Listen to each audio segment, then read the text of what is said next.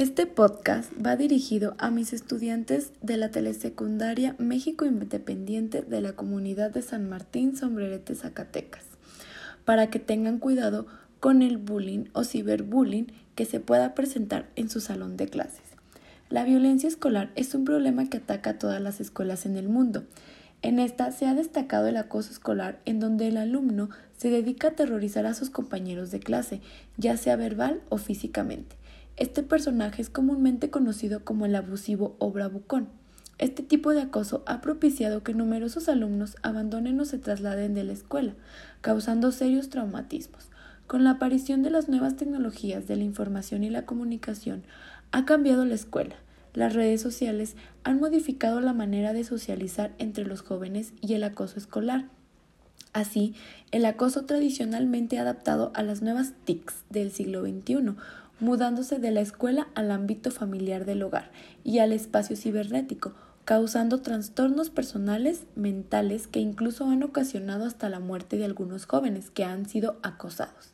Esta nueva forma de violencia ha originado la creación de un nuevo término, el acoso cibernético o ciberacoso, conocido como ciberbullying. En este espacio, aprenderás lo que es el ciberbullying, sus causas y sus consecuencias. Espero que este podcast sea de tu agrado y te ayude a reflexionar un poco sobre lo que es el ciberbullying y cómo identificar si tú eres una persona que lo está padeciendo o no. El acoso escolar tradicionalmente es un tipo habitual de conducta agresiva que busca causar daño deliberadamente. Puede ser en forma directa, verbal, haciendo uso de nombres descriptivos, amenazando o usando rumores e insultos, o físicamente como pateando, empujando, golpeando.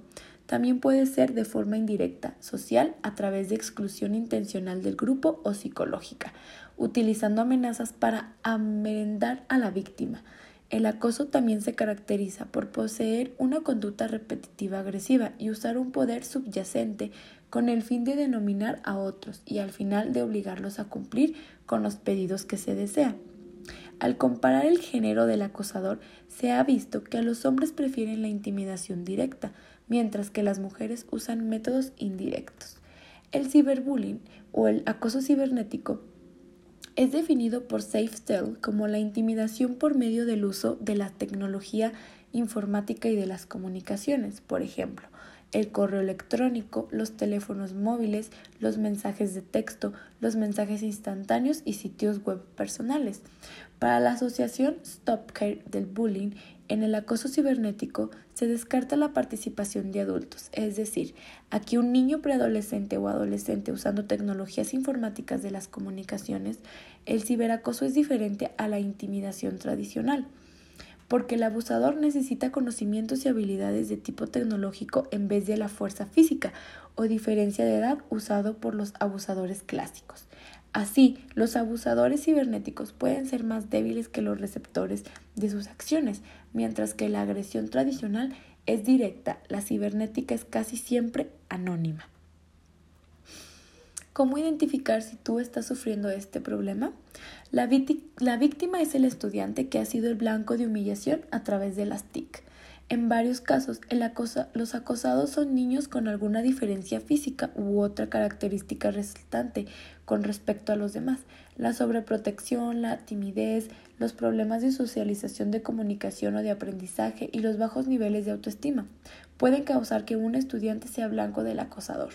Es importante destacar que la mayoría de, sus consecuencias en la víctima se refleja en tres aspectos. El psicológico, físico o sexual, este puede reflejar estrés, humillación, ira, ansiedad, impotencia y fatiga, y en pocos de los casos enfermedades físicas. Por lo general el individuo acosado sufre una pérdida de autoconfianza, lo cual es preocupante en los estudiantes porque se encuentra en la etapa plena de desarrollo de usa, de usa personalidad y de formación de identidad y esto es muy importante en su rendimiento futuro dentro de la sociedad. Encontró que los escolares encuentran el suicidio como la forma más práctica de evitar la rutina de ser humillados constantemente. Son sinónimos de alerta si un estudiante pasa mucho tiempo en la computadora, tiene problemas para dormir, su sociedad es constantemente evitando las relaciones sociales y escolares. Llora sin motivos, presenta autoestima baja o nula, presenta ataques histéricos o de ansiedad, presenta cambios bruscos de humor, el rendimiento escolar muy por debajo de lo normal, con poca concentración, despreocupación por aprender, ausencia en incremento de la escuela o tiene preocupaciones y temores constantes.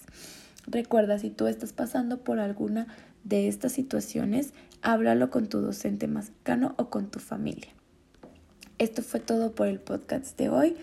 Espero que esta información haya sido de mucha ayuda para ti y para tu formación académica. Te mando un saludo.